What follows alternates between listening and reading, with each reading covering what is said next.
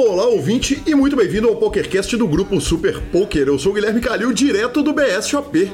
E eu sou Marcelo Lanza. Marcelo Lanza, chegamos à entrevista dele, o homem a lenda, o fantástico Marcelo Mesquil, campeão do EPT, chega para nos contar todas as suas aventuras.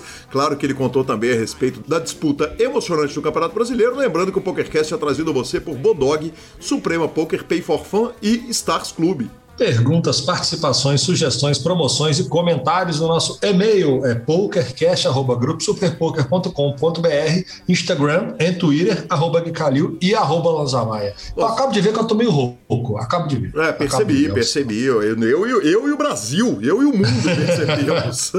nosso telefone é 31 975 18 9609 para entrar no nosso fantástico grupão do Telegram ou para poder mandar mensagens fantásticas no WhatsApp. Essa semana, claro que temos mensagem. Boa. Notícias. Vamos direto para as notícias, não sem antes falarmos da Suprema Poker, da evolução do poker online. E chegou, Marcelo Lanza. Chegou o arraiá da Suprema Union.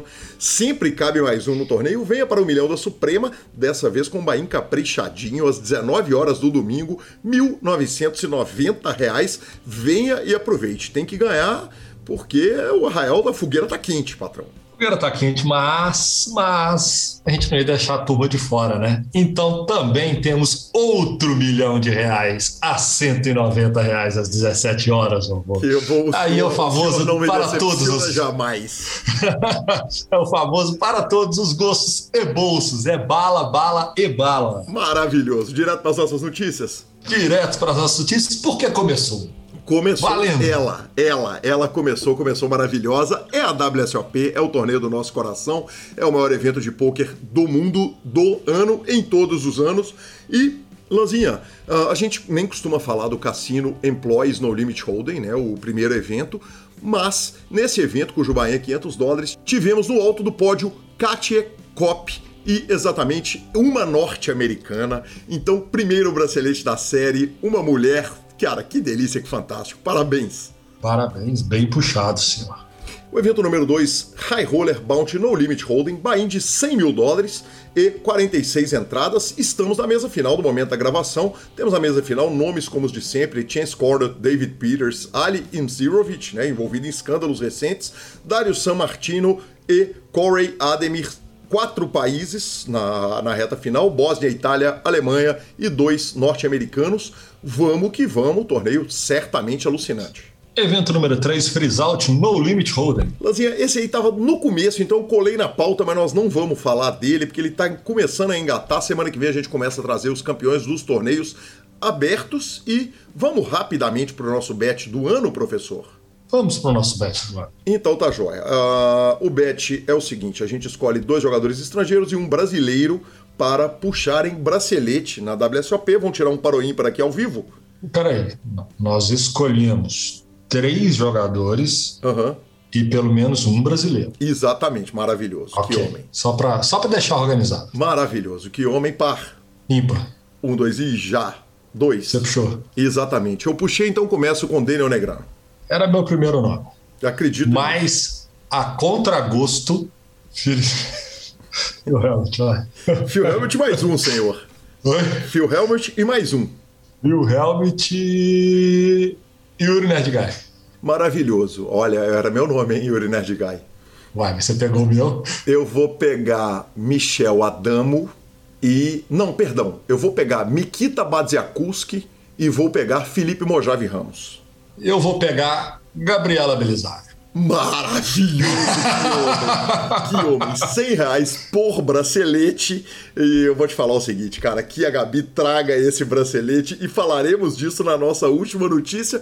Tá valendo a nossa aposta e terminou o scoop, Lanzinha. Terminou com, terminou o massacre canarinho no Scoop. É isso que você queria falar, né? É exatamente isso. O Brasil teve 72 títulos, segundo colocado teve quase um terço disso, e o Reino Unido 26 títulos e a Alemanha 19 completou o pódio Tivemos com 18 braceletes Áustria e Canadá, 14 Hungria e Ucrânia, 12 Argentina e Noruega, 10 títulos a Suécia. Kelvin Kerber foi Kelvin, né, no reta final da série, puxou o terceiro título na mesma série. No main event, Luiz Henrique Dornelas pegou o vice-campeonato no evento Medium, arrumou uma nota e no main event dobradinha brasileira, Fred Barros e Ike Onodeira. O torneio teve 25.534 inscrições, Lanza, o torneio low, e nós fizemos heads up. É, cara, é... é um massacre. Foi um massacre. Isso mostra cada dia que passa o tanto que o Brasil vem se impondo né, online cada dia também, né, agora no live. É, e é bom para mostrar para a turma, viu? Tô meio queimado, andei vendo, vendo os stories do Baruf, tipo, ele falando de uma jogada que ele faz, ele dá um hero call no cara e o cara começa a dar aquelas risadinhas do tipo, ah, só podia ser brasileiro. E ele conta um pouco sobre isso, né? Que, que ainda tem um pouco desse preconceito pelo fato da gente ter mudado o jogo, pois a gente não mudou o jogo para pior, não, turminha. Nós jogamos para melhor.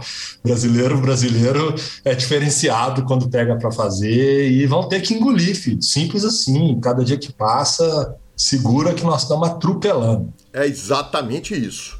Para nossa terceira notícia, ele começou o BSOP do Rio de Janeiro, cidade maravilhosa. Eu estava aqui quando a primeira mão foi distribuída e foi demais, cara. Ver tantas caras importantes, tanta gente querida. Eu poderia começar a citar nome. Vou citar um da velha guarda do Poker Carioca. Tive aqui com Vilela, pai. Acabei de trombar com ele ali no salão, cara. Mas é tanta gente querida. Pô, pai queridão e Christian Kruger, evidentemente. Então, para não fazer injustiça, vou só falar o seguinte: é realmente glorioso. Hoje a gente teve o discurso do presidente Igor Federal com o secretário de Estado lá no salão, que inclusive pediu desculpas ao poker em nome do Rio de Janeiro. É absolutamente sensacional ouvir uma coisa dessas, né? O BSOP que teve uma etapa cancelada em cima da hora de acontecer aqui no Rio. Eu tava. Em 2013, tava sim. E cara, ver governo, representantes de órgãos privados, o poker brasileiro todo, claro, um promotor de justiça que estava sentado no salão e que subiu e falou, foi, cara, foi realmente glorioso. Uh, eu tive a oportunidade de ouvir um promotor de justiça falando que não estava lá falando em nome de pessoa jurídica e, nome, e, estava sim em nome de pessoa física. Eu vi que um promotor não está falando em pessoa jurídica, eu achei muito curioso, porque nesse caso é jurídica mesmo, né? é... Exatamente. O campeão do One Day High Roller foi ninguém menos que Edson Tsutsumi Jr., um field muito casca grossa. É, foi o, o, o grande evento que tivemos até agora. O main event começou no dia de hoje, estamos gravando na quinta-feira, e eu entrevistei Rodrigo Garrido, que nos contou a respeito do torneio Super Flop, o torneio que quatro cartas são abertas no flop. Ficamos com as palavras de Rodrigo Garrido. Estou aqui com o Rodrigo Garrido, toda semana traz aqui as informações da Pay for Fun para o PokerCast e dessa vez direto do Salão do Rio de Janeiro, o campeão brasileiro está jogando um torneio raro, né? O torneio Super Flop. Você já jogou com duas cartas na mão, certamente já jogou Crazy Pineapple, uh, Omarra de quatro, Omarra de cinco cartas, joga Stud, certamente dominó de baralho. Flopão de quatro cartas é raro, hein, Garrido? Pô, esse torneio é bem, é bem legal porque na verdade ele é um torneio de holding. Então o pessoal que não é adepto aos mixed games, né, que no caso nós, nós somos eu, você e, e tá subindo muito, né, o field dos mixed, acaba que não assusta esse pessoal, que é um torneio de holding, segue todas as regras do holding. A diferença é que o flop bate quatro cartas. E também diferente do que muita gente pensa, não é que depois só vem mais uma, o river e acaba em cinco. Tem o turn e tem o river, ou seja, um jogo feito com seis cartas. Então a gente tem uma, uma, uma combinação muito maior de possibilidades de, de jogo. Isso faz com que tenha muito mais ação e até o valor das cartas dê uma diminuída ou uma aumentada dependendo da, da mão. É uma dinâmica muito diferente. Quem só joga Hold'em e vem jogando os ranges e as mãos de Hold'em vai acabar se dando um pouquinho mal. Bacana demais. Garrido, qual é a principal adaptação técnica que precisa ser feita? Você que é um cara dos Mixed Games, o instinto para adaptar quando chega um jogo novo costuma ser mais apurado. O que, que um, um eventual jogador que está começando a jogar o Super Flop agora não consegue enxergar? Legal, legal. Essa pergunta é, é muito boa, porque realmente a gente tenta, como, como você já joga outros jogos, você tenta assimilar ele ao que seria outro jogo. E ele acaba ficando mais parecido na dinâmica pós-flop com o Marra do que com, com o Holding. Por exemplo, um overpair, mesmo par de dama, ele não segura tão bem. Você pensa assim, se você tomar um check raise num, num flop, 4, 7, 9 no hold'em, você tem par de dama é bom. Agora 4, 7, 9 com qualquer outra carta abaixo da dama, você vai pagar já desconfortável e sabendo que vai vir turn river. Então é muito mais difícil os pares altos segurarem e os pares baixos, igual no Marra, por exemplo, para baixo no Marra, a gente sabe que é ruim. Você sai com 2, 2, 3, 3 na mão, não é uma boa mão inicial. E nesse jogo os pares baixos também não se tornam bons. Ou seja, o que, que sobra de que são as mãos premium, as mãos altas, são as mãos de figuras suited. Rei, dama suited, valete, dama suited, ás e rei. As figuras altas, como bate seis cartas, acabam segurando e no, no jogo pós-flop desenvolvendo melhor. Diferente de all-in pré-flop, que aí os pares altos continuam sendo fortes sempre, né? A tendência é jogar um pouco mais solto no pré-flop ou jogar ainda mais tight?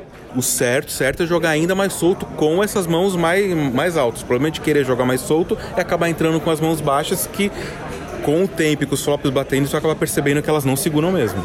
Fora de posição, nada? Difícil, só se for as mãos prêmio. Tem, tem que ser, cara. É um jogo que dá muito jogo, muita ação, igual ao Marra. Toda hora você acha que tem, você vai ver se não tem nada. Bacana demais, Garrido. Muito obrigado, obrigado pela presença. E a Pay for Fun sempre brilhando, né? Tá, tá, tá aqui junto no evento no BSOP Rio. Claro, o Pay for Fun bem representado aqui no Rio. Espero que consiga chegar numa, numa FT aí para botar o petzinho deles no peito. Maravilhoso, muito obrigado. Valeu, Gui maravilhoso, sensacional, Garridão. Eu vou continuar falando do BSOP, tem mais notícia, mas eu já vou aproveitar que o Garrido falou da Pay for Fun e vou falar que a Pay for Fun é a sua carteira virtual maravilhosa com cartão de crédito pré-pago e não dá para você perder a oportunidade de transacionar dinheiro em todos os sites de apostas esportivas, praticamente, na grande maioria dos sites de poker, jogar para sua carteira, ter uma carteira virtual e ter a credibilidade da Pay for Fun que a gente conhece e confia. Lanza, você tá vendo aí na nossa pauta que tem um caso do sensacional Luiz Bloomberg. Eu tô vendo ele aqui em destaque. Exatamente, cara. Luiz Bloomberg é uma figura sensacional, jogador recreativo de garbo, elegância e classe, casca grossa aqui do Rio de Janeiro. E o Bloomberg é um empresário daqui, da, da, da, capital carioca, capital fluminense, capital carioca, enfim. É um empresário aqui do Rio de Janeiro e ele trabalha com tecelaria. E ele faz as camisas, a camisa do Super Poker que eu uso aqui na cobertura, ele é que faz, e ele fez as camisas do BSOP. Aconteceu o seguinte, hoje houve uma distribuição de camisetas do BSOP para as pessoas que estavam jogando o Main Event. E o cara passou com um carrinho, virou para ele e falou, o senhor quer uma? Ele pensou, falou, poxa, eu Pô, Calil, você sabe como é que é, né, cara? A fábrica é minha, eu fiquei meio sem graça de pegar a camiseta. Aí a dealer que estava na minha mesa virou e falou: se o senhor não for pegar, o senhor pode pegar uma camisa M para mim? Ele falou, claro, então virou para a pessoa e falou: você pode me dar uma camisa M, por favor? Ele pegou, entregou para a dealer. Enquanto ele fazia isso, um cara do outro lado da mesa falou o seguinte: olha, essas camisas para estarem dando de graça deve ser uma merda. Cara, tá. a galera, ele falou muito discretamente para dele, mas algumas pessoas que estavam na mesa tinham a informação. A tecelaria dele tem, se não me engano, 57 anos de existência. E, obviamente, todo mundo caiu na gargalhada. O cara falou: Cara, que bad beat que eu tomei de falar uma parada. E por fim, o seguinte: a camiseta é linda. Então, que fique claro a mania que a turma acha que só porque está sendo distribuída é ruim, né? mas está certo. Mas parabéns, eu acho que é, é aquele momento assim. É, que momento do senhor de falar, né? Bem colocado do lado do cara. Imagina, eu, eu, eu só queria estar presente em loco e ter visto assim. Também, eu, eu queria estar sentado ao lado. Exatamente, exatamente. Porque eu curto momentos de vergonha alheia. Eu também não, e o cara gastou a zica agora, né, cara? Só vai pegar pra diabo no torneio. Não tem como, né? Alanzinha, por fim, cara, é importante falar o seguinte: é, tanta gente querida, Cassiano tirou foto comigo, cara, tanta gente querida que eu encontrei aqui no salão, o Sandro veio me chamar hoje e também não posso falar todos os nomes, porque eu vou, vou fazer injustiça, mas estar presente no BSOP e receber o carinho da comunidade de poker é um negócio que não existe e não tem preço. E nós temos uma história com o BSOP Rio. Assim, Sim. Nós temos um carinho e uma história com o BSOP Rio que é diferenciado, além de tudo. É uma pena eu não poder estar, não estarei pelo motivo da pauta abaixo, porque não dá para fazer tudo. Exatamente. Olha, cara, Mas... a sua presença foi chamada, foi demandada, viu? Muita gente perguntou é. cadê o Lanza e tal. Não dá para estar em tudo, como você disse, mas a gente vai explicar a frente. Né? São, duas, são duas etapas, tirando São Paulo, que são duas etapas muito grandes, a gente acostuma para São Paulo, mas eu sempre tive dois carinhos especial com duas etapas e meia, vamos falar. Assim. É, Rio de Janeiro e. Rio Quente pousada do Rio Quente e também tem um carinho com as etapas que são no sul. Assim, nós sempre divertimos muito com as etapas sempre, do sul. Nós temos sempre. histórias assim. E, nossa senhora, é, acabou que as etapas que tiveram no Nordeste, no Norte, eu praticamente quase nunca fui. Então, por isso que eu falo que eu tenho um carinho especial pelas histórias que a gente viveu, né? Exatamente, exatamente. Fazia Marcos Sketch foi com Yuri Nerdguy, como dissemos, ao Flow. Eu poderia contar para vocês tudo a respeito do que aconteceu, mas obviamente o Sketch gentilmente gravou aquele áudio maravilhoso para nós. Primeiro eu vou contar como é que foi. Uh, o Sketch foi ele, Yuri, o velho Vamp e o, o Igor. E eles fizeram um jogo explicando como é que funciona, como é que funciona a dinâmica. Enquanto isso, fizeram um free roll, uh, deram um boné. Foi demais, cara. Foi demais a participação, foi gloriosa. E eu deixo com vocês o áudio de Marcos Sketch. Fala Calil e Lanza, tudo bem? Pô, prazer estar aqui com vocês mais uma vez. Cara, o flow foi do caralho. Eu fiquei muito feliz da gente ter tido essa oportunidade, né, de levar mais gente do poker lá mais uma vez. A gente já teve lá o DC e o Rafa Moraes no primeiro episódio, o Felipe Mojave foi no outro episódio. Dessa vez eu e Yuri. E que venham mais e mais, né, outros jogadores em outros momentos o Flow abrindo esse espaço. Vale inclusive agradecer mais uma vez ao Flow, porque é, de, de vários desses podcasts dessa geração, o Flow é o único, né, que levou desses podcasts maiores, né, vamos chamar assim, mainstream. O Flow é o único que levou três vezes, né, pessoas do poker lá.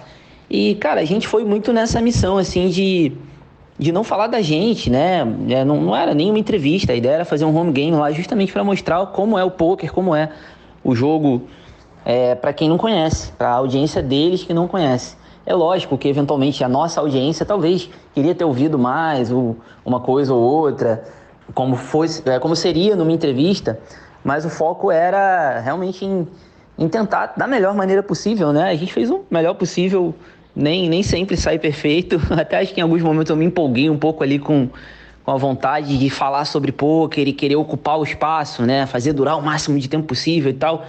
Eu, eu acho sim que eu, por exemplo, é, me empolguei demais. Falei muito, por exemplo, tomei bastante xingamento já na internet. Só fala sem parar. Mas é aquilo, né? A galera sabe que é sempre na melhor das intenções e, e como eu tô te dizendo, foi muito nessa intenção de tentar é, ter esse peso, assim, né? Da responsabilidade de puta, estamos aqui, esse é um espaço muito importante, precisamos falar de pôquer o tempo todo e tentar trazer as mensagens que são importantes, de, principalmente no meu caso, eu gosto muito de chamar a atenção do jogo recreativo, sabe? Que eu acho que a gente passou muito tempo no Brasil defendendo o jogo como um jogo de habilidade e por isso não, não é uma crítica, muito pelo contrário, acho que era o que era para ser, fizemos o que era para fazer, mas a gente deixou de lado um pouco assim, sabe? O jogo como diversão, né? Você vai lá e joga mal e dá baralhada mesmo e paga na broca mesmo. Eu mesmo quando jogo por diversão, eu gosto de, de baralhar, sabe? De pagar com mão que não deve, eu quero ver flop, enfim. Então, hoje em dia eu faço questão sempre de tentar trazer isso, porque eu acho que essa é a maneira com que a gente vai continuar a democratizar mais o jogo, né? E mostrar para mais gente que você não precisa ser um campeão de xadrez e ser um puta nerd que fica horas e tal estudando para se divertir com o jogo, né? Então foi o que a gente tentou fazer ali e, cara, eu acho que a missão foi super cumprida, assim, né? É, em paralelo, a nossa entrevista, o Party Poker aproveitou também para patrocinar o episódio. Então, tivemos também essa, essa o Party Poker deu algumas molezas ali, fez um free roll e tal, para a galera que estava assistindo poder jogar. E, cara, só só coisa boa assim, né? De pelo menos até aqui. E vamos ver se daqui para frente não surgem mais oportunidades em outros podcasts ou em outros episódios do Flow para que outras pessoas do cenário também possam ir lá falar com a sua linguagem, contando suas histórias, mas que no fim seja falar de poker, que é o que a gente ama, o jogo que a gente ama, para mais gente que às vezes tem preconceito, às vezes não conhece e quem sabe não pode vir a amar junto conosco, né, e se divertir com o jogo com a gente também. Abraço, galera. Logo logo estamos de volta aí. Que homem, obrigado. Sketch ainda não esteve no BSOP, hein? Tô sentindo falta de encontrar, mas com certeza não passa de amanhã o meu encontro com meu ex-patrão. Lembrando que não paga a entrevista, mas já é um primeiro passo igual foi cobrado, porque foi falado no, no programa anterior que o sketch foi pro Flow e não deu entrevista pro PokerCast ainda. Já foi explicado, já foi dado falinha. Não vaga a entrevista, mas muito obrigado mais uma vez. Ah, não, não. carinhoso com a, a gente, a, o sketch. A, o áudio não, a, entrevista ele continua nos devendo. Não tem Exatamente. Tá certíssimo, Lazinha. Você, você tem 100% de razão. E por último, a notícia mais importante do mundo do poker. do mundo do poker, pelo menos para esses dois idiotas que estão aqui apresentando. O casal mais lindo do mundo vai a Vegas. Vai. É oficial, vamos. 23 estamos chegando nessa terra aí, vamos pegar a retinha a partir do Colossus para frente. E feliz, feliz, né? Nós temos, acaba que a gente tem uma estrada de muitos anos e uma coisa que nunca tivemos oportunidade ou fizemos acontecer de alguma forma e estou muito feliz que eu estou indo com a Gabi. Eu só não estou mais feliz que o idiota do Guilherme não está indo com a gente. Esse mas, ano. Esse ano. Esse ano. Esse ano, óbvio. É, mas, cara, vamos lá, vamos lá. Eu vou mais para network mesmo, vou mais coletar, vou jogar alguma coisinha ou outra, é óbvio que eu vou jogar, mas o foco mais é a Gabi poder jogar e estamos fazendo acontecer para ela poder jogar uma retinha mais encorpada ali, desde do Colossus, Ladies, mais um ou dois eventos e, obviamente, focando para ela poder jogar o main event, que eu acho que é a cara dela. Maravilhoso, professor. Uh, Lozinha, eu, eu quando eu te mandei a mensagem, você me falou, eu fiquei muito feliz por você. Comemoramos, né, uh, por, por, ligação telefônica. E a primeira mensagem que eu mandei depois para você foi o seguinte: a Gabi tem que jogar o main event. Sim, concordo. Foi isso que você falou. É, exatamente. Eu, eu, eu, se eu tiver que investir dentro das minhas limitações, eu faço questão de investir a minha parte e reafirmo isso. A Gabriela tem que jogar o main event, tá, senhor? eu, eu tô, tô, tô trabalhando para isso. Vai, vai, acho que vai dar bom. Estamos aqui. É, a gente sabe, né? É, é, porque assim a gente vive do poker, é, mas não de poker. Então a gente vive em real, né? Sim. Então quando a gente fala do main event é um torneio de, né, um torneio de 10 mil dólares. Então ele é um pouquinho mais fora do padrão, né? para não falar que ele é totalmente fora do padrão do brasileiro recreativo, mas estamos trabalhando para isso. Eu acho que vai dar bom. Eu, eu, tô, eu vou te falar que eu estou muito confiante. Eu acho que vai dar realmente bom. Maravilhoso, professor. Maravilhoso. Então vamos falar da SX Poker. Bora. Cara, olha, sx.poker, essa semana eu vou bater num ponto que bati na semana passada. Olha o relato do Gabriel. O Gabriel virou a gente lá na SX e mandou a seguinte mensagem. Uh, virar agente de poker foi uma das melhores escolhas que fiz. Renda extra que venho ganhando todo mês está me ajudando demais. Vamos para cima. E você pode ser um agente da SX. É só seguir sx.poker, que é um grupo gigantesco, o maior clube de poker do mundo dos aplicativos e nosso querido parceiro patrocinador. Exatamente. Entra lá, manda mensagem no direct, chama a turma, não dá para ficar de fora. Realmente, assim, se você tem uma turminha de amigos, se você tem, se você vê que você tem um potencial, patrão, não espera não, vai, entra e eu vou te falar, dá para fazer. Dá é para fazer. Querer. Dá para fazer. e vamos para a entrevista de Marcelo Mesqueu.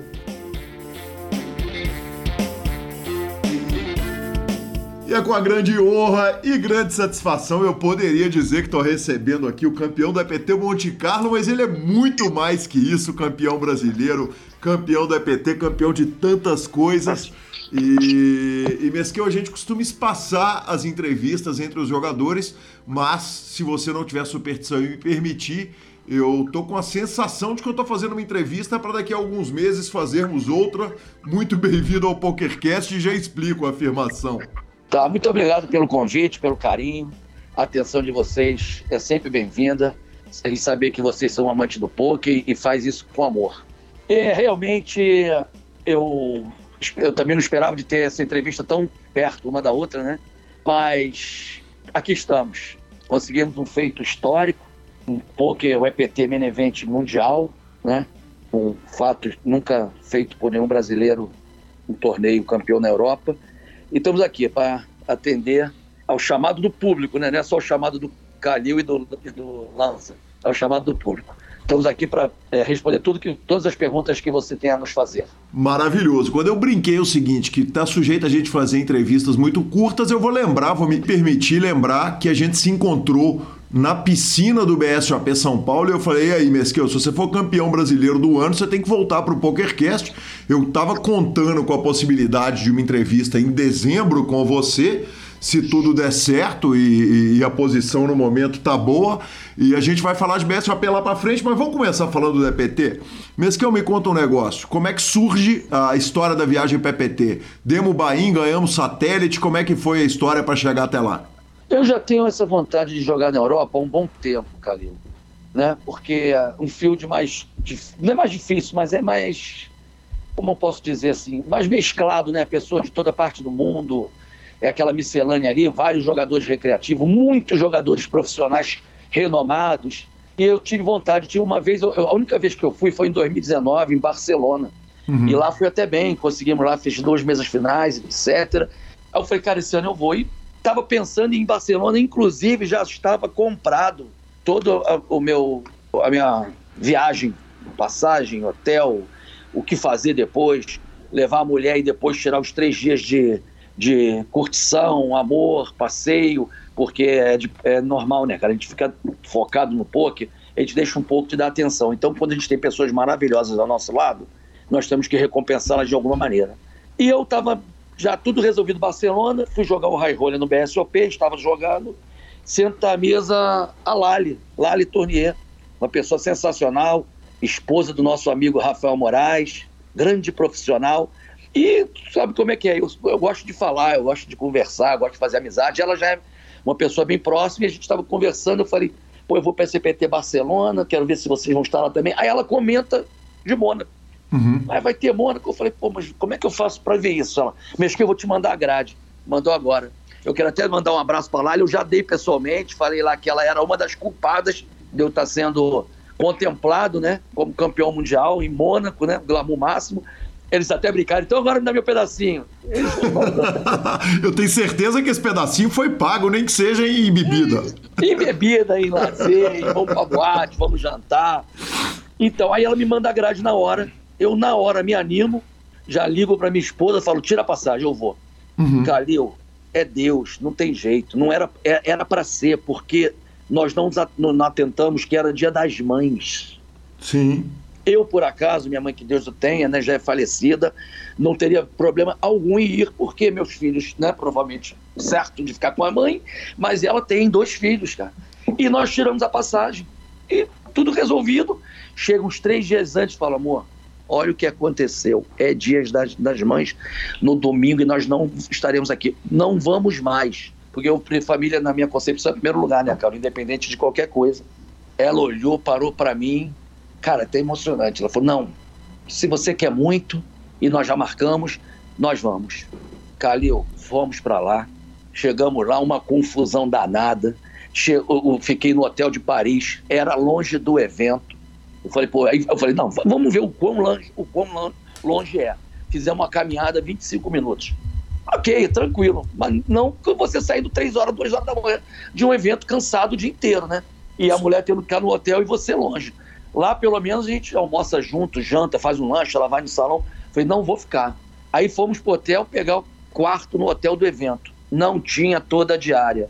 Cara, foi uma saga, tá? É, nós trocamos de hotel cinco vezes, para você ter ideia. Que Pegamos loucura. três dias, depois fomos para o Meridian, que é lá Meridian que é perto, voltamos para lá, voltamos para o Meridian para depois finalizar. E eu, eu, me lembro bem, no dia das mães, ela chorando, cara, dentro do carro, me falando para os filhos. Essa é um pouquinho da história do título, né? E, e, é o começo da história. Me conta um negócio mesmo que eu não posso deixar de te perguntar, e se você não quiser me responder, você pode mandar o entrevistador para aquele lugar. não tem essa, não, porque a vida é, é um livro aberto. Tarifa de balcão de Monte Carlo, eu vou te falar que tem que cravar o evento mesmo para poder pagar, hein? Tem. Eu vou te falar que eu gastei 12 mil euros de hotel. Balcão, caro, tudo é caro, mas no final deu para sobrar um troquinho bom. Ô, oh, tá louco. Como não? E me conta um negócio, você foi só pro main event ou foi julgar os eventos paralelos também? Não, a minha ideia era, era conciliar o lazer e, uh, e alguns torneios que eu achava importante. Omaha, é, eu queria jogar esse Mystery também, que diz que é muito, é muito bom. Vai ter até em Balneário Camboriú, vai ter o Mystery também agora. Eu não, eu queria jogar esse. E joguei o primeiro torneio, que foi o FPS, que até o nosso amigo brasileiro Scafini foi campeão, cravou. Eu não sei se o pessoal viu, eu fui 19 nesse torneio. Ah, que demais. Eu tava na reta com ele. Não, eu cheguei lá, de cara, eu encontrei com ele no balcão, lá fazendo o que ele, eu acho que ele satelitou e tal. Aí eu falei, porra, vamos jogar, vamos não sei o quê, vamos fazer, vamos sair para almoçar. E fomos sair para almoçar. A gente estava conversando, uma pessoa maravilhosa, com a namorada também, com a Tainã, o esposa, não sei. Aí conversamos, vamos jogar esse torneio. Começamos a jogar os dois, fomos caminhando. E, ou seja, eu joguei na série esse torneio, como foi um torneio de três dias. Eu não joguei outro. Para não falar que eu não joguei, eu joguei sim. Eu joguei o Turbin da Noite. O freeze uhum. lá, acho que, de, acho que eu joguei um de 550, salvo engano, e um de 1100. Não cheguei. O de 1100 eu era o chip líder, faltando 24 jogadores para pagar 21. Eu consegui ser o bolha, não me pergunta como, né? Mas é aquela história. Pressão neles e a pressão, tu abria, tinha que pagar mais 3, 4 blinds, paga, perde, perde, perde. E aí depois foi o Menevente, que me deixou agarrado cinco dias, né, Calil? Sim. Então eu joguei poucos torneios na série. Perfeito. É diferente jogar sem disputar ranking, porque, que eu vamos, vamos, vamos tratar com a verdade aqui. Você está acostumado àquela pilha de ranking, porque todo torneio que você joga, toda série que você joga, você está acostumado a disputar ranking, e aí tem uma diferença que eu vou te perguntar. A dinâmica é diferente, porque quando você está olhando o ranking, é diferente de você olhar para um torneio e falar o seguinte: só me interessa a tampa. Às vezes no, no, no BSOP, é, para usar o, o, exemplo maior do Brasil, na hora quando você está no BSOP, você nem sempre pode preocupar com a tampa. Você tem que ir preocupando com passo a passo ali. O que, que muda estrategicamente quando você está no evento desse, dessa forma? É, a minha estratégia no ranking, né, que eu já venho nessa batida desde 2017, eu viso primeiro o ITM. Né? É um jogo, é bem diferente de você jogar para cravar um torneio. Como é que eu, a gente joga para ranking? Eu jogo para eu, eu viso ITM. Depois que eu entro ITM, eu vou para as cabeças, né? A gente vai acelera o jogo, diminui um pouco o nosso range de mão e etc. Passa a jogar mais ousado para tentar ir para cima, porque o ponto não muda quase nada de em, em certas posições. Você vai mudar lá perto da FT. Uhum.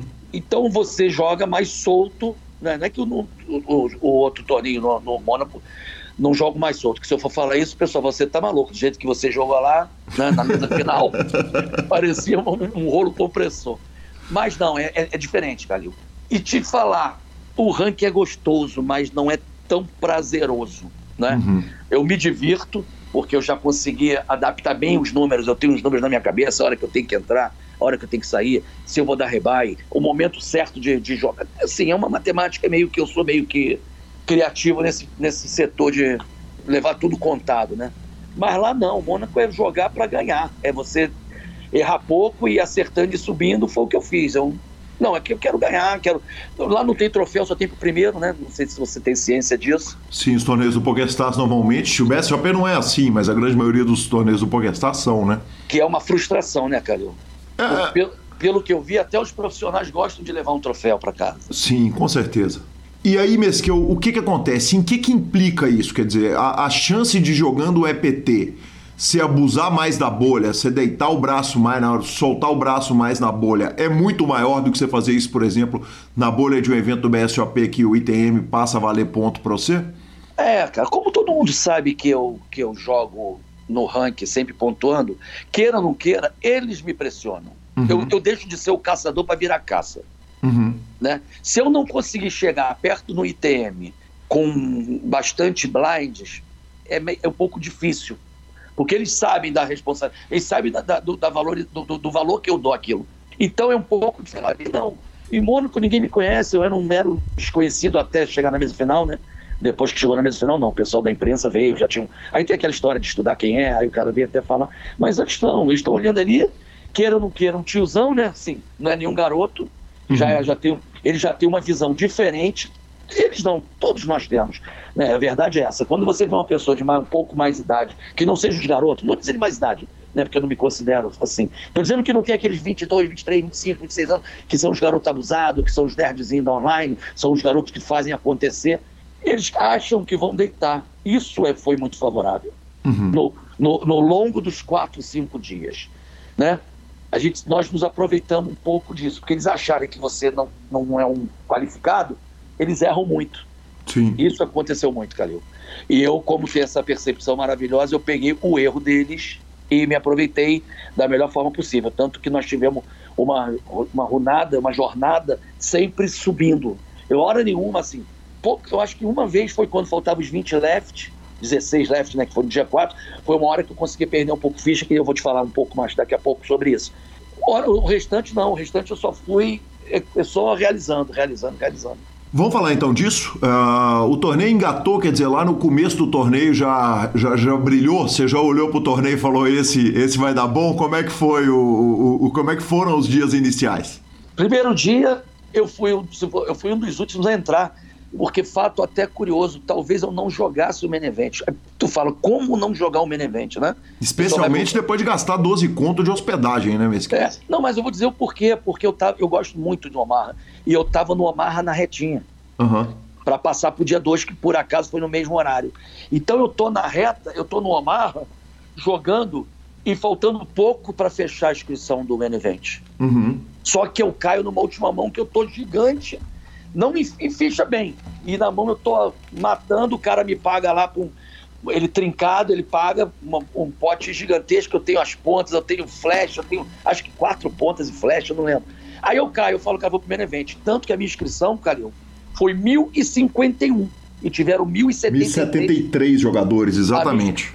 A minha, é, a minha inscrição era 1051, ou seja, eu entrei no finalzinho, né?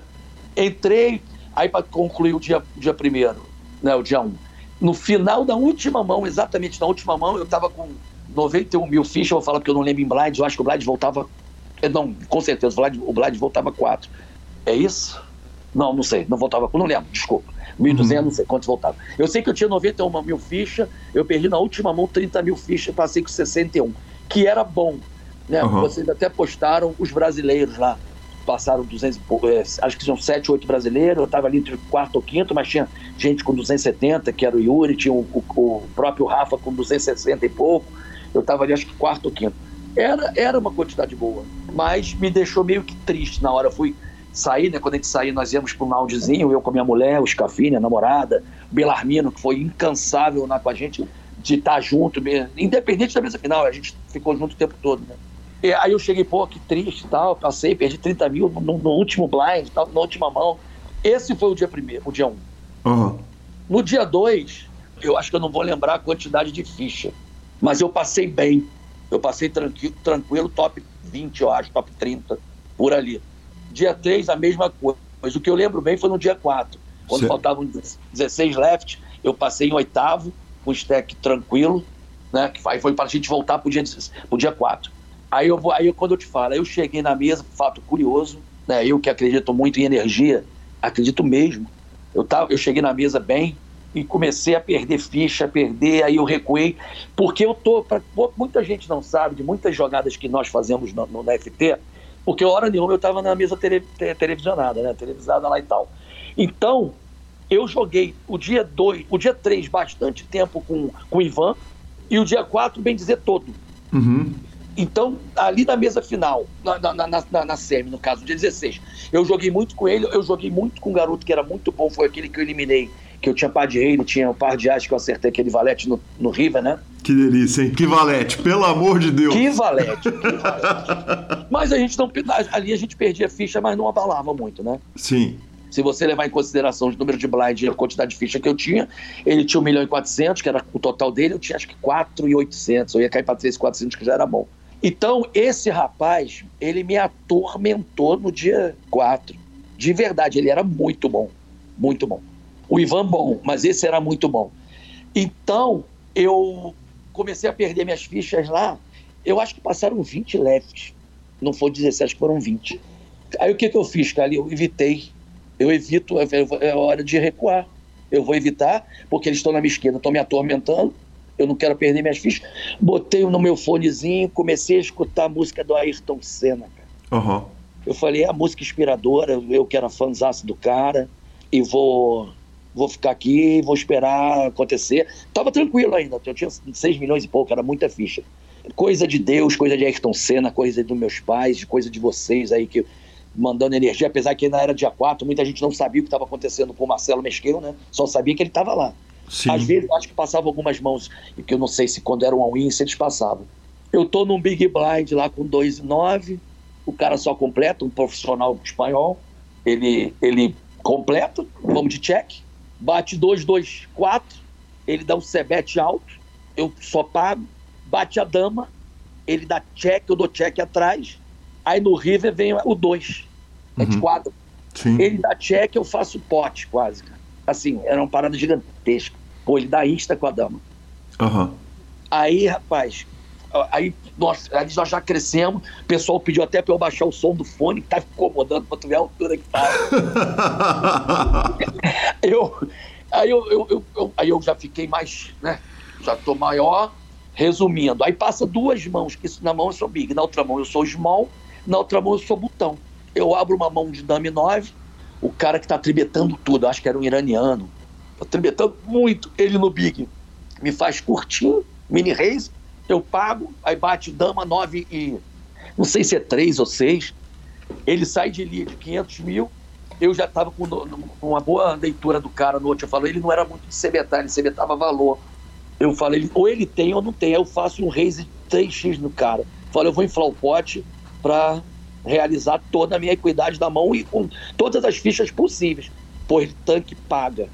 Aí eu tô, peguei ele, né, cara? E se não for trinca de três ou seis, eu uhum. peguei ele é as dama, dama rei, é as dama, né? Um as as, um rei rei. E se ele tiver trinca, parabéns. Sim. Eu tô, eu tô bloqueando a dama, ele paga. O pote já tá com. Eu lembro bem, ele faz 500, eu faço 1 milhão e, e 400. Então o pote já tem 1,400, com 1,400, 2,800. O blind eu acho que era 60, pra tu ter ideia, 80, não sei. Eu já tinha o pré-flop que ele tinha feito um valor alto. No turn bate um blank e eu já saio de 1 milhão. Um pote que tem 2,800, 2,900, 3, ou ele tanca, tanca, faz gracinha, aí fala 7 over 7, aí eu finge que não tô entendendo, aí eu não speaking sorry, aí a pessoa começa a rir e tal, papai ele é win. 3 milhões, cara. Eu tô lá, né, filho? E segurou. Isso aí foi o dia, nosso dia 4. E o dia 4 é o dia que você passa gigante. Deixa eu te perguntar. Não julgar na mesa da TV foi uma grande vantagem para você, considerando que você é um jogador desconhecido? Muito, uhum. muito. Primeiro que na mesa da TV, na minha concepção, mesmo que é, é muita, é muito é sorteio, mas tem a direção, né? Eles levam sempre alguns que eles querem que dê é, audiência, né? E na mesa da TV eu olhei, tava aquele Olê Chamon, né? O Iso Iso. Uhum. Tá, tinha um húngaro muito bom, que tava o tempo todo liderando, Farek, não sei o quê. Tinha um outro lá que eu não lembro o nome. Eu falei, cara, eu não quero ir para essa mesa. Deixa eu quietinho aqui que eu vou, eu vou fazer minhas fichas. O pessoal, caso no dia, caso a gente vá para final, já vão ter alguma coisa do que como eu jogo, né? Sim. Eu, hora nenhuma eu, eu quis ir pra TV, hora nenhuma. Você tava com alguns dos grandes nomes do poker brasileiro do seu lado, né? Você tá ali do lado com o GM Walter, por exemplo, a própria Lali, a Kari, uh, Belarmino, o Scafini. Esses caras estão te passando informação. O Bioba, o Bioba. Exatamente. Bioba, né? é. Esses caras estão te passando informação em tempo real do, de quem são seus adversários? Na FT que você está falando? Na FT, na CMFT, quer dizer, na não, na final. Semi, não, na que... SEMI não tinha ninguém. Na SEMI eu estava eu tava jogando. O que, que eu faço, Calil? Quando eu vejo que o cara está me impressionando, eu vejo que ele não está errando, eu tento descobrir quem é. E lá então é só tu tentar ver o nome no crachá. Uhum. Né? Tinha um cara que estava quietinho e me respeitando muito na, na, no dia 4, que eu estava com ficha e estava bem, antes do, do, do, garoto começar a me atormentar, que ele veio para mesa. Um, ali está constando que é escocês, aquele Nail Ferro. Ferro. Acho que ele passou até Chipirite, sabe quem é? Não sei quem é. É, mas é, é conhecidaço. Uhum. Então, ali, quando eu vi o nome das pessoas, eu ia pesquisar isso na SEMI, mas muito pouco. Na FT, não. Na FT, a gente faz aquele estudo para ver quem é quem, quem joga pressionado, quem joga bem alto, quem está acostumado com vitória. E eu fiz esse estudo ali da, dos seis jogadores. Dois eu já vi, já tinha jogado muito tempo, tanto o Ivan como o alemãozinho, que eu eliminei em primeiro. Aham, uhum, perfeito. É, aqui não tinha histórico, né? No, no Random Mob não tinha histórico. Eu já sabia que ele era, adorava pagar os Hero Call, tanto é que quando eu tinha valor eu mandava bomba e ele pagava. Uhum. Então isso aí já estava bem. Eu não conhecia os outros três. Fui ver quem era o, o francês, que tinha bracelete, né? Eu esqueci o nome dele lá. Perfeito. O francês, que foi o quinto eliminado. O da direita, é o da Moldávia. Eu sabia que era um jogador de, de jogar cash caro. Consegui levantar isso através de uns amigos aqui do Rio. Eu não vou citar o nome, que eu não sei se a pessoa me daria essa autorização. Até Sim. agradeço. A pessoa sabe quem é, agradeço até pelo que ele me passou. E o de Las Vegas não tinha informação. Na verdade, nenhum tinha histórico bom, tirando o francês. O francês, o histórico dele é um bracelete, o resto também nada normal. O francês Hugo Pingrai, ou Pingrai, Pingrai, Pingrai Exatamente, é. não sei como que fala, da Moldávia é o Dragos Trofimov. Exatamente. Esse joga cash caro. Esse, e nós conseguimos até saber que ele estava meio que pressionado bastante pelo, pelo dinheiro por não estar tá passando um momento bom. Uhum. Então era a pessoa a ser explorada, foi o que foi feito. E, e eu ali, pelo que eu era o melhor retrospecto. Né? Uhum.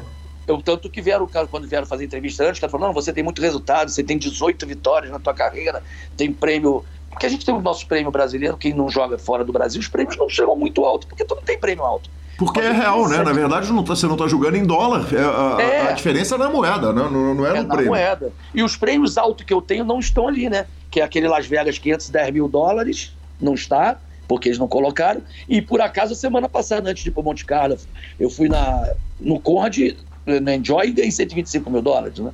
Uhum. Então, eu era ali o, o, o melhor papel, vamos dizer assim, o melhor papel que é o papel que a gente costuma dizer é o melhor retrospecto, né? Perfeito. Mas que esses torneios não entram em Renomove porque são torneios para convidados? Quer dizer, por exemplo, esses Conrads, esses, esses torneios de cassino, são aqueles torneios para convidados entra, do cassino? Cara, não sei porquê, eu acho que eles deveriam colocar. Eu acho que eles não colocam, nem o Rio de Janeiro coloca o, o estadual, cara.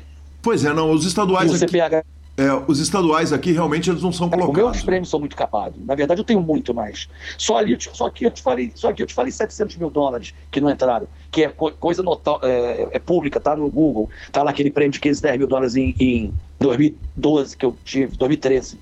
Uhum. Entendeu? Tem. Mas enfim. Então eu era o melhor papel. E eu coloquei na minha cabeça que eu tinha que ser o melhor. Fala, se eu sou o melhor papel, eles que têm que temer.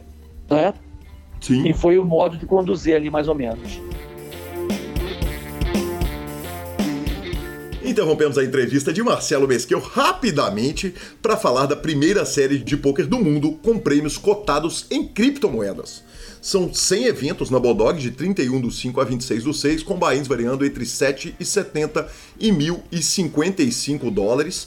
Se você depositar em cripto, você garante bônus exclusivos Cara, é demais. Tem bônus de até 1.500 dólares, enfim.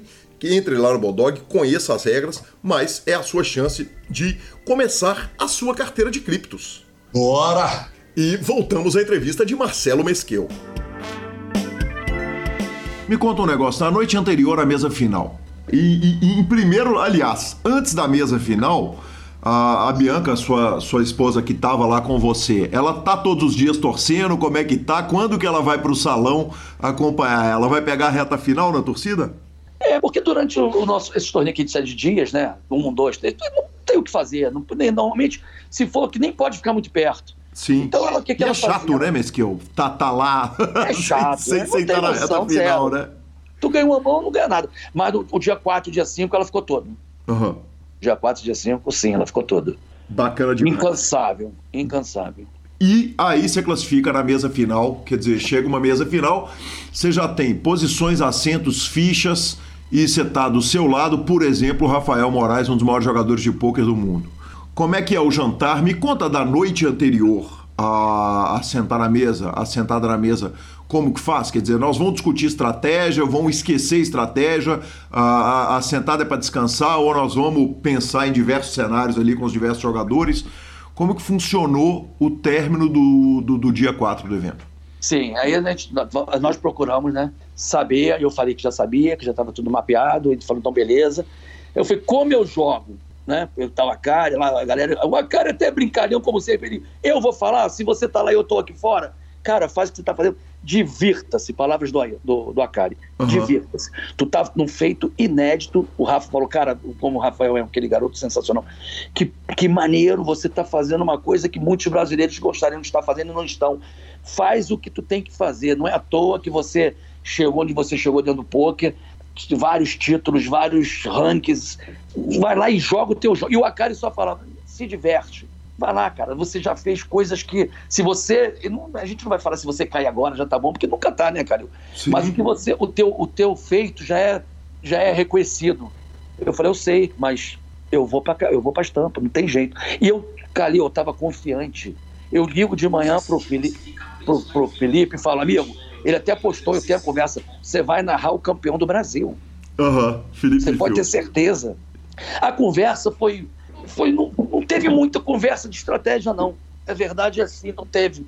Foi mais que foi mais incentivo mesmo, né? Uhum. E, foi mais incentivo. E vamos sair, vamos jantar, vamos beber? Qual que é o a Vamos jantar. Final? Porque, porque nesse meio tempo tem um mineirinho lá te enchendo a paciência, de, te pedindo vídeo de, de mesa final. Um paulistinha lá, o Del Valle também. Quer dizer, a brasileirada tá toda no seu pé, querendo Cara, vídeo, querendo isso... áudio, querendo informação, querendo entrevista, te enchendo o saco um dia antes do mesa final. Pra... Peço desculpa. Vocês pediram para eu postar convocando os brasileiros para assistir uhum. um vídeo que eu fiz, na, que eu estava na, na, varanda. Sim. Lembra, Calil? Claro, claro, lembro. Então, mas sim. eu acho que não foi preciso. Depois que a gente chega aqui no Brasil, que a gente começa a tomar a dimensão do que foi o título, eu me surpreendi. Tem, tem gente, é, aqui na, na, no Rio de Janeiro, um lugar que o pessoal frequenta, tem uma rua, é uma, é uma rua de bastante bares e que fica muito cheio meus amigos, muita gente assistindo, cara, nasci no barzinho, no telefone, pessoas que não têm noção de poker, porque um vai passando pro outro, tem um campeão, tem um brasileiro concorrendo ao título mundial na, na, em Mônaco, aí, ou seja, um brasileiro, que já é muito forte. Uhum. Aí viu título mundial, que é outra força. E quando fala Mônaco, que é aquele lugar que todo mundo acha que é o lugar mais fodástico da Europa e não deixa de ser um lugar mesmo que glamouroso, todo mundo assistindo, tem esposa de amigos meus que, que não vê poker, que me, me parabenizar e contaram. Aquela hora que você pulava, pô, tem, o pessoal não sabia o que estava acontecendo. A minha casa foi invadida, Calil. Eu postei a minha casa, lógico, pela minha família e por muitos amigos. Porque eles me contaram depois que eles estavam cada um na sua casa. Falaram, gente, tá muito chato assistir aqui. E parecia. Você já viu a apuração de escola de samba? Já havia apuração de escola de samba, claro. É, porque as escolas vão se, vão se destacando na ponta, vai todo mundo indo pra quadra, uhum. né? Pra comemorar. Que demais, tal. que analogia perfeita. Exatamente foi o que aconteceu. O meu sobrinho com meus filhos, né? Meus irmãos e tal, começaram a se falar, vamos pra lá e churrasco. Foi o Pablito, né? Que, pô, garoto que eu adoro. Paulinho, Paulada, meu genro. Foi todo mundo pra lá, Renan, meu sobrinho, minhas irmãs, meus netos a casa entupiu, tinha mais de 30. A babá da, da, dos meus netos, que não sabe o que é, tu vê o vídeo elas pulando igual louca. Parecia Copa do Mundo. E o que, que nós fizemos? No início, quando começou, nós ainda estávamos dando um spoilerzinho. Olha, tá bem, ele cresceu. Ele agora está com bastante ficha, ele está em primeiro, ele está em segundo. Aí o delay passa a não ter valor, né, Calil? Sim, você tira a graça do delay. Aliás, é um negócio chato pra caramba quando alguém tá dando spoiler no delay uh, no, no, no, chat do YouTube, porque o, o legal é ver ao vivo, né? Exatamente, você vai vibrar junto, você vai torcer, você vai levar bad, você vai dar bad. Aí a minha filha não estava se aguentando e meu sobrinho começaram a pedir. Uhum. A, a, Bianca, né, a minha namorada, minha esposa, minha mulher, minha, minha parceira, minha amiga, começou a dar. Aí depois ela falou: não vou dar mais não, porque senão não vai ter emoção. Vocês uhum. aí torcem, ó, no momento ele está em tanto em tal lugar, restam os seis na mesa, esses são os 30 minutos que vocês ainda não viram. Daqui para frente, com, com glória ou sem glória, vocês vão saber quando acontecer. Então eles vão ter que torcer para bater a, a, o nosso 9 contra o Ice Rei, né? o Rei 9, vai ter que, vai ter que torcer para segurar o nosso flip, enfim. E não passamos mais nada. E foi a explosão quando acaba a última mão, parecia Copa do Mundo, todo mundo caindo. Beberam o meu bar inteiro, ainda ligaram, tá tudo na conta em euro. E eu só, é, eu só tenho a agradecer a família maravilhosa, os amigos maravilhosos, vocês que são da imprensa, que eu sou, sou, soube envolver, né? Vocês souberam envolver a, a torcida em si, porque se você não tiver uma transmissão quente, calorosa, onde você traga o público, né? Eu, eu fica meio que monótono, você desliga nós fizemos a nossa parte da emoção. Eu, eu reconheço, né, cara? Sim. Eu não deixei o jogo ficar monótono, pelo menos no final. O início foi aquele duas horinhas, três horinhas, demorou muito a cair, né, cara? Não caía ninguém, né? Quer dizer, começou ali, a turma pegou aqui sete e meia da manhã e, e, e quem acordou quase na hora do almoço não tinha caído ninguém. Eu acho que teve seis horas sem cair, foi isso? Foi, foi, foi um negócio inacreditável. Foi muito tempo, foi muito tempo. É. Mas eu, eu, eu, que estava jogando, eu não senti que o jogo, o pessoal estava fugindo do jogo. Eu, pelo menos, eu estava estudando o resto dos jogadores. Sim. E como eu tenho o chip líder ao meu lado, eu não posso errar, porque ele, tava, ele iria me explorar. Então eu entrava nas mãos para matar, e foi o que eu fui fazendo. Eu tinha a estratégia toda na minha cabeça. Parecia que eu estava jogando com as cartas reveladas para mim ao vivo. Eu sabia muito o que estava acontecendo. Eu nunca joguei um torneio com tanta maestria, como eu falo, com tanta precisão, errando pouco, né, errando pouco, que é o mais importante. Eu não sei se é porque, eu ainda até brinquei agora aqui na homenagem que fizeram para mim. Gente, eu tentei não errar porque depois vocês iam criticar. Iam. Quando ninguém tá vendo a minha cara, eu posso mentir que eu dei raise com par de rei, caiu wise. Que é verdade, né, Calil? Tu sabe que o jogador normalmente ele conta a mão de acordo com o que ele acha que é favorável ao, ao não erro dele. Sim. Eu não queria errar. Uhum. Né? Primeiro que, ó, te falar, o, o, dinheiro foi muito bom, mas hora nenhuma me impressionou. Isso foi, foi, foi, foi notório, né, Calil? Foi notório, foi absolutamente claro. Foi absolutamente claro que você tava para jogo, tava, vamos, vamos para cima e vamos buscar a tampa, né? É, tanto que não acordo, não teve. E isso eu falei uma vez, não sei para qual foi, se foi mundo do poker, não sei, super poker. Uma vez me perguntaram qual era o segredo do sucesso. Uhum. E eu falei, eu acho o seguinte, eu jogo torneio de 100 dólares, como eu, claro, cara, não é, isso não é, é, é o modo de pensar na minha cabeça como eu vou trabalhar ela. Como se fosse de mil dólares. Eu nunca falaria em torneio de um milhão de euros, lógico. Uhum, claro. Como eu jogo de mil dólares, como eu jogo high roller. Eu quero ganhar. Independente do prêmio, o prêmio eu vejo depois. A princípio, eu quero levar a vitória. Tanto que eu saí dali, eu fui jogar um, o torneio daqui do Rio do JPT, eu cravei o Six Max, eu ganhei 4 mil reais e saí todo feliz. Já teve 100 jogadores. Uhum. Saí todo feliz, fizemos uma festa, porque é o prazer de ganhar. Claro que é um pra, esse EPT eternizou, né? Assim, meus netos vão saber. E todo mundo, quando você entrar, quando a gente entra no salão, não sei se você já participou, se você já foi, tu, assim que você entra no salão em Mônaco, não é nem no salão, antes do salão, na verdade é na triagem ali que o pessoal faz, que tem que ter pulseira, tem que ter número, cartão live e tal, e tem um, um, telão de LED gigantesco passando todos os campeões de todos os anos uhum. do EPT. Ou seja, ano que vem eu tô lá, né? Sim. Não, e o segundo maior EPT uh, Monte Carlo de todos os tempos. É, é, é foi muito grande, né? O pós-Covid que gera uma, de, uma demanda gigante. Mas e baixou o preço. A inscrição antigamente era 10,300. Eu não sei em que momento mudou. Uhum. Mas se você for analisar lá os vencedores, os que são prêmio maior do que o meu, porque o prêmio era 10,300. Entendeu? Entendi, o Bahia. É, o Bahia. O Bahia, desculpa, o prêmio não, o Bahia. Perfeito. Mesquil, seria uma decepção ficar em segundo ou terceiro lugar nesse torneio? Seria. Seria certeza que seria uma decepção na hora, né? Uhum. No, no, dia seguinte eu ia fazer conta dos 574 mil euros. Aí. Calma bem, né? Eu ia, eu ia ficar, pô, tá bom, essa brincadeira tá tranquila, mas seria uma decepção tanto nesse como em qualquer outro. Eu uhum. sou muito competitivo, Calil. Eu sou muito competitivo. No poker não foi diferente. Quando eu comecei a jogar poker, eu queria ganhar, ganhar, ganhar. Aí uma certa feita me falaram assim: pô, São Paulo só tem jogador bom. Você vai para lá, Aí eu falei, eu pensei, pô, mas por que, que eles são bons e eu não sou? É só uhum. olhar, estudar e aprender. Tudo que eu fiz na vida até hoje eu fiz bem feito, então. E quando eu perco, não é. Ali seria uma decepção, é, decepção maior. Mas quando eu perco, se eu não per, se eu perder pro baralho, é menos doloroso, né? Sim. Você perder para você é muito ruim. Sim. Quando você erra é muito ruim. Mesquil, e aí você chega no Brasil, ah, algumas perguntas são naturais, quer dizer, foram muitas homenagens e me chamou a atenção, claro, uma homenagem daquela turma querida do River Texas, ah, que tive agora em janeiro no River Texas, eh, no, no, no, Rio, e eu queria que você falasse um pouco das homenagens todas. Teve uh, River Texas, teve o OTEC, claro, né, o querido Alberto Landgraf, que passou aqui pelo programa, o maior chefe do Brasil, Uh, passou aqui pelo programa. Eu queria que você contasse homenagem por homenagem, quem foi, como é que foi uh, e a chegada, claro, em casa. Vamos começar por você chegando em casa da, da, da viagem? Você chega no, no, no, braço da família? Não, eu, eu, vou, eu posso começar do Pelotec? Pode, por favor. Então vamos lá. Eu estava no dia 4, FT, Alberto, que é um grande amigo, é um chefe muito top né? Não é à toa que o cara é Michelin, lá, Estrela Michelin. O restaurante dele, para você conseguir uma, uma mesa, tem que ser dois, três, quatro meses com antecedência. Uhum. Mas ele é meu amigo. Eu já, já, já havia frequentado lá, uma vez eu pedi, estava lotado. Ele falou: Você, eu não tenho como dizer não, eu vou arrumar uma mesa, vai lá que está tudo certo. Eu estava começando com a minha namorada, né? Com a uhum. Bianca. Falei: Eu vou te levar num lugar que dizem que é dos deuses. E realmente é dos deuses.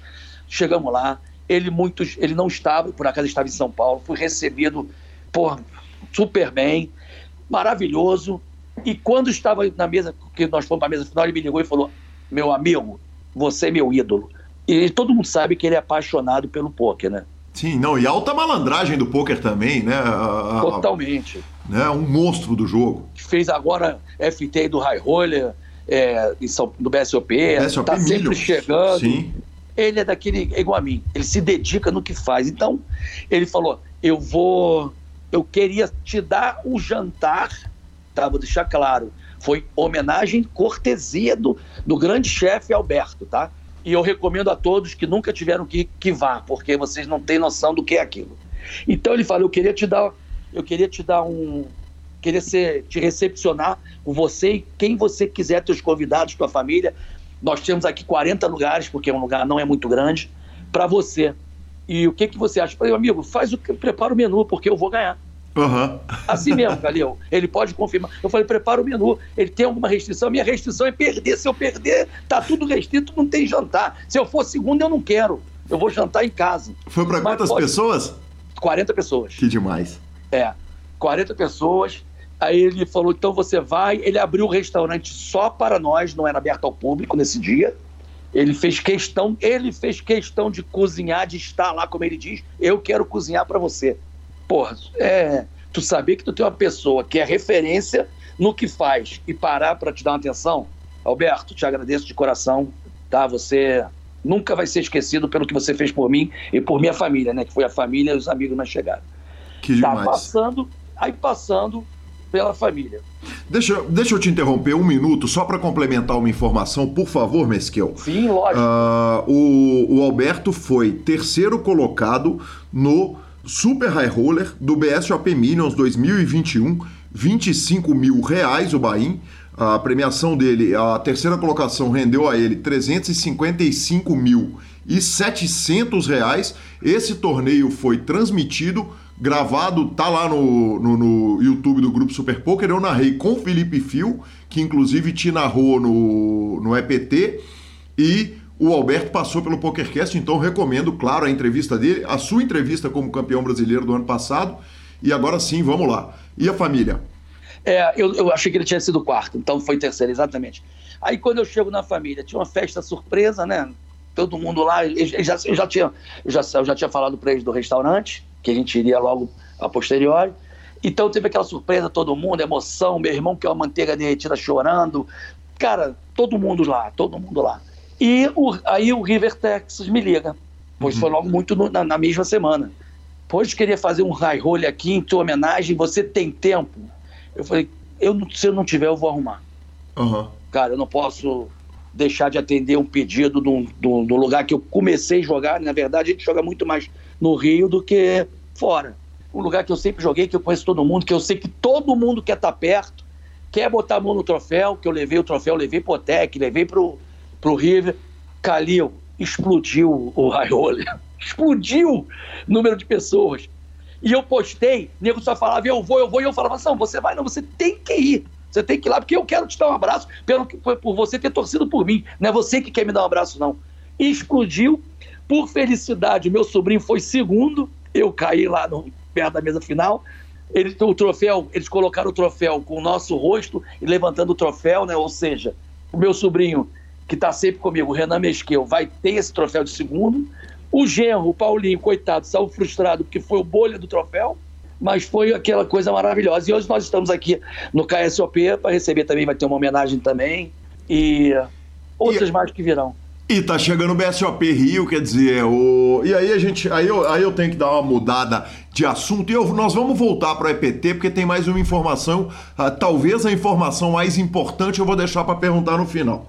Sim. Mas no momento você está na segunda colocação do ranking do BSOP, colado no Celso Luiz Sirtoli. Uh, o Celso tem 1.593 pontos, você tem 1.530 pontos e tá chegando um BSOP que você vai jogar em casa. É diferente jogar em casa?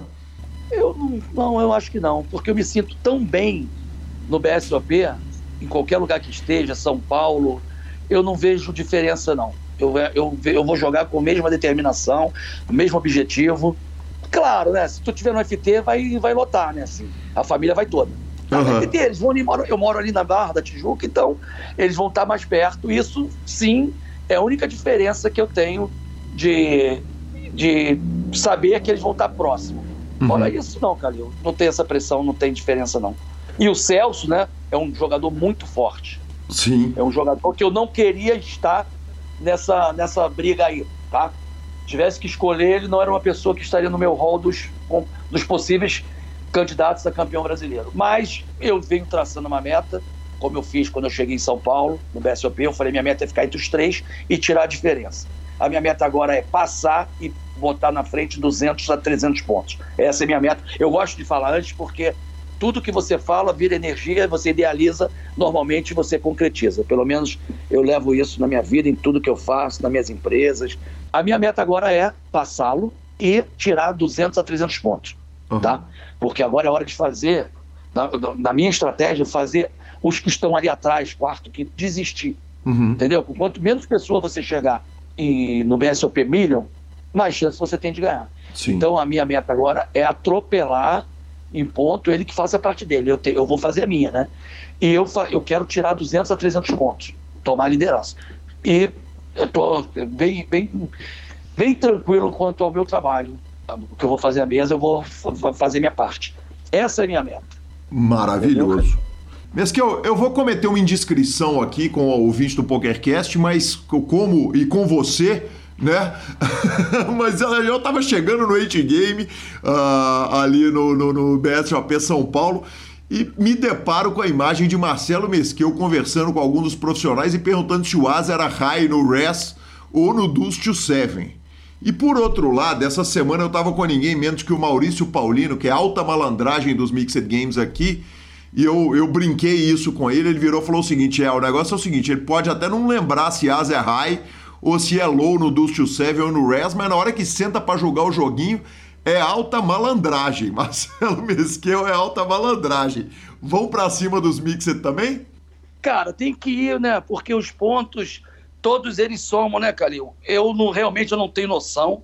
Eu jogo ali porque tem que jogar para fazer ponto. E eu, eu comecei a jogar em 2017 por causa do ranking. Eu até ganhei, eu cravei uma etapa do BSOP do 8 Game. Uhum. Sem saber o que estava acontecendo, de verdade. Eles me escreveram a regrinha aqui, eu botei do meu lado.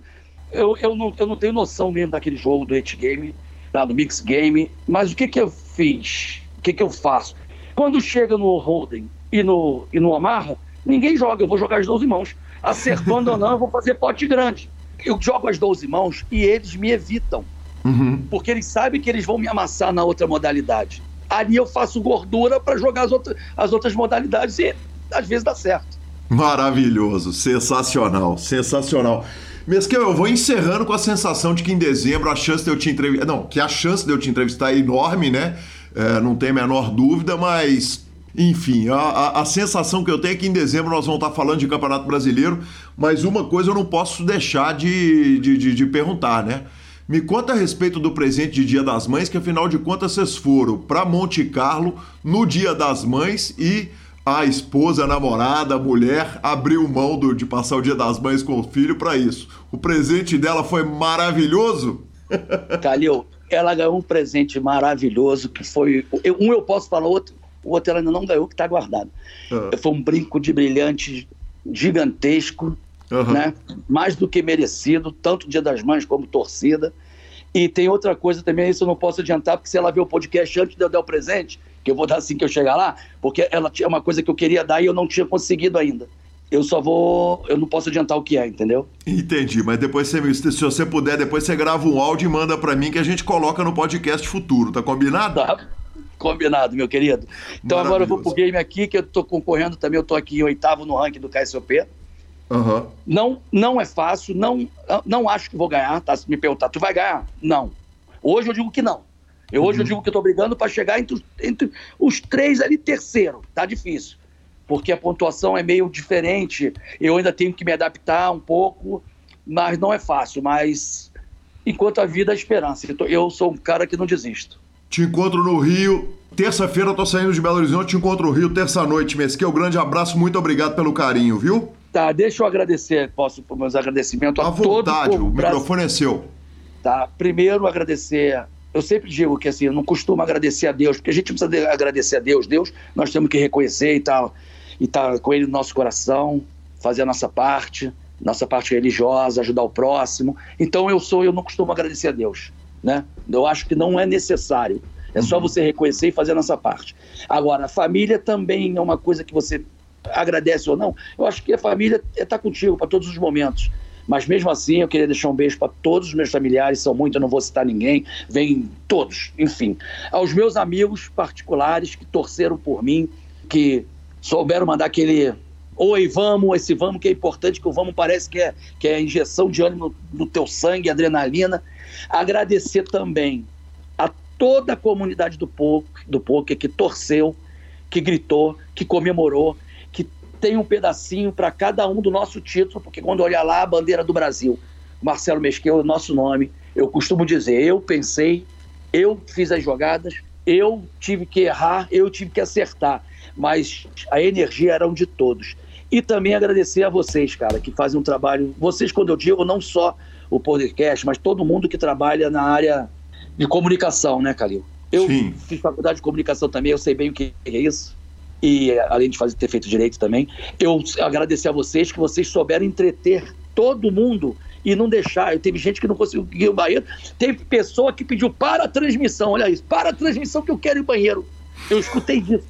A Juliana Vidal, né, que é nossa amiga que joga poker profissional, ela falou, pô, que a, acho que foi no, mãe, não sei quem foi, para, para o que eu quero, que eu quero ver. Ou seja, vocês conseguiram trazer a comunidade. Uhum. Nós, fomos a, nós fomos a pessoa que estava ali para vocês terem, tipo assim, ó, é a mesa final, nós temos um brasileiro. Ok. A gente concorda que tendo um brasileiro fica mais fácil, né, Calil? Nosso Sim. povo é um povo de sangue quente, é um povo unido. E, mas vocês fizeram um trabalho, eu já assisti, eu não assisti todo, não, para te falar a verdade, não assisti todo. Eu, como eu tô, tô, tô, correndo, eu tô assistindo assim, eu boto lá, quando eu vejo que eu tô na mão com ficha mexendo, eu entro. Eu quero, eu quero assistir todo, assisti inglês, nós fomos muito bem elogiado, né? Eu acho que tanto os brasileiros como o Marcelo Mesquil, que eles falaram que, o Marce, que os brasileiros têm, têm a tendência a ser muito agressivos. Não sei se você assistiu ao original. Eu assisti, não, no, no, na, na, transmissão internacional não assisti não, assisti com o Felipe Condel. É, então, aí eu, eu, já assisti um pouco. Aí eles falaram que o brasileiro tem a tendência de ser muito agressivo e eu não estava fugindo da regra. Uhum. E eles falaram também que estava muito difícil. Como eu sabia, que uma pergunta que eu, eu, eu queria te falar, você não fez a pergunta, como eu sabia que todo mundo estava com delay, eu estou dizendo jogadores, como eu tinha o meu staff aqui do lado, né? Eu digo a minha coxinha, né? Uma coxinha Sim. de destaque. Rafa Moraes, André Acari, Belarmino, Scafino, Lioba. Ou seja, eu tinha uma coxinha de, porra, de inveja, de invejar qualquer um. Eu sabia o que estava acontecendo deles. Tipo uma mão que eu, que, eu, que eu ficava na dúvida, como o cara jogou, eu quero saber se o cara me blefou, eu quero saber o que, que ele tinha, qual era o range que ele me trimetou, para depois eu me adequar. Sim. Eles também sabiam. Então, na, se você, você que assistiu, você vê que eu mudei muito. Uhum. Eu, eu, eu, mudei, eu, eu variei muito meu jogo. Era tribete sem valor, era tribete com valor, era limpo com valor. Limpo, eu, eu, tentei confundir os caras. E foi isso que eles falaram na transmissão lá em, na original em inglês. Que eu sabia que eles estavam assistindo as mãos com 30 minutos de delay, entendeu? Sim, que demais. Que demais. Mesmo então fica aí meus, meu agradecimento a todo o povo brasileiro, tá bom, querido? Meu caro, muito obrigado. Encontramos no Rio daqui a quatro dias, tá joia? Um abraço. Valeu, abraço. Abraço, até mais, tchau. Marcelo Lanza, que homem, cara, que legal conversar com Marcelo Mesquil, o nosso campeão da Europa, campeão da EPT, um gigante, um resultado histórico para o Brasil. E vamos direto para as redes sociais, começo pelo áudio do Renan Detros. Fala Gui, beleza? Irmão, é... me surgiu uma dúvida escutando o último podcast. Primeiramente, parabéns né, para o senhor aí, ser o novo técnico da seleção mineira. Um monstro, um monstro esse ser humano. Parabéns. É... e deixa eu falar, minha dúvida é o seguinte: você falou que convocou o Pitão, né? Mas o Pitão, é, ele mora aqui em BC. É, a convocação é tipo igual a seleção, você tem que ser o estado que você nasceu ou pode ser o estado que você mora, ou pode ser qualquer estado em comum acordo. Como que funciona esse critério? Fiquei na dúvida. Renan, demais, cara, adorei sua mensagem. É, falei, fala o seguinte, cara, o Pitão, entre outras coisas, antes de qualquer coisa, ele é um Pitão UFMG. Mineiro de nascença, mineiro de criação. Minas Gerais não tem culpa dele ter escolhido morar no paraíso. Não tem. então a gente não perde tem. a presença dele, mas não vão perder Pitão na seleção. Inclusive, estava aqui essa semana, tá? Vamos defender ainda. Estava aqui, estava dando um rolê aqui, comendo parmegiana da mãe dele. Maravilhoso, maravilhoso. André Tassinari falou que é o seguinte, o PokerCast regula demais, porque nós citamos ele, ele fez mesa final de evento High Roller. Que homem maravilhoso. Uh, o Bruno Nagamini falou o seguinte: Calil, passando só para falar que o PokerCast regula mesmo e não é só com as citadas. Eu sou empresário, tenho um pequeno laticínio em Sorocaba e fiz duas viagens de quase três horas para fechar um negócio com redes de supermercado. Fui ouvindo o PokerCast e fechei negócio nas duas. Aproveito para agradecer e fazer o podcast que eu mais gosto e me identifico. Parabéns a você, Gui, e ao Lanza pelas edições. Cara, que, que, Ué, que isso para mim é fato novo, hein? Fato novo. Nós estamos regulando no mundo empresarial agora também. Vamos, Exatamente. time! Vamos, time! E por último, cara, eu não posso deixar de dizer o seguinte: Marcelo Horta uh, apontou que alguém falou de uma mesa final de PLO e usou a expressão PLO for. E ele falou, cara, é mesmo que vocês inventaram o termo PLO 4, quer dizer, o PLO 5 e 6 estão tão grandes que você tem que especificar que é de quatro cartas eu achei absolutamente maravilhoso. Aliás, quem usou a expressão original foi o Rendel, né?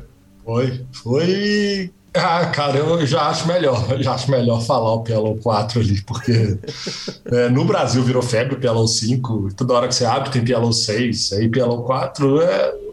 Vou, põe um 4 na, na frente que já resolve o problema. Exatamente. Bora de finalização? Finalização, superpoker.com.br, tudo sobre poker no Brasil e no mundo, onde tem poker no Super Poker está na aba de clubes, a guia de clubes do Brasil, onde jogar a agenda diária de torneios, na aba de vídeos e no YouTube transmissões ao vivo dos maiores torneios de poker do mundo, inclusive do BSOP na semana que vem análises técnicas, entrevistas icônicas e, claro, o PokerCast e mibilisca.com, cobertura mão a mão de torneios pelo Brasil e pelo mundo. Dica cultural. Mas, ó, obviamente, ó, ó eu vim de ônibus para cá, para o Rio de Janeiro, acaba sendo mais fácil a empresa de ônibus, que eu não vou fazer propaganda de graça, né? Para na Barra, o aplicativo, então melhorou demais a minha vida, mas estava com a luz apagada. Eu estava com plano de ler um livro na viagem de vinda e fui obrigado a dormir. Então, é, importante aí, o descanso do senhor. Exatamente. Minha dica vira a seguinte: venha ao BSOP, conheça esse salão maravilhoso. Sensacional, sensacional. Cara, minha dica cultural, eu, eu tinha anunciado que eu estava vendo aquelas séries, então eu de fato tô acabando as séries, eu acabei Reacher, achei uma delícia. Amanhã estreia a terceira temporada de The Boys e, e para quem curte The Boys, como diria o Gui, é politicamente incorreto. É, como seria o mundo se os heróis não fossem tão heróis assim. Então a terceira temporada na Amazon Prime começa amanhã. Mas eu também não queria deixar de falar do que está acontecendo agora e vai acontecer nos próximos dias, que é a NBA Finals, Boston Celtics e Golden State Warriors. Já fiz uma aposta com cerveja com o senhor Leonardo Cansado. E, cara, que basquete alegre, feliz. Eu, como eu fico feliz de ver os moleques jogando. Coisa linda, bala neles. Olha, você e Leonardo Cansado são meus dois amigos queridos, mas você vai gastar muito dinheiro gasta, jogando em dólar, então para quem que eu tenho que torcer para o senhor ganhar essa aposta? Não, na verdade não tem como ganhar, porque não, não vai existir um 4 a 0 nessa parada. A gente apostou uma quantidade de cervejas cada vitória. Eu sou Golden State, ele é Boston. Então, tipo, se o Golden State ganhar, eu ganho tantas cervejas. Se o Boston ganhar o próximo jogo, ele ganha tantas. No final, você vai ser convidado para beber. Que coisa, mano. Então já ganhei, né? Vai ter lá, vai ter lá umas 30 cervejas, pelo menos, pra gente, pra gente poder beber, que esse jogo não acaba. Essa série não acaba, eu acredito, antes do jogo 6. Então deu eu. Muito feliz, muito feliz. aguardem minha volta. Você tem, que torcer para ter jogo. Só Exatamente, isso. é isso, é só para isso que torcerei. Estamos no Spotify, Deezer, Amazon Music e Podcast Players. É só procurar Super Poker nos indique, nos dê cinco estrelas e a edição é do maravilhoso Rodolfo Vidal. Um grande abraço a todos e até a próxima semana. Valeu.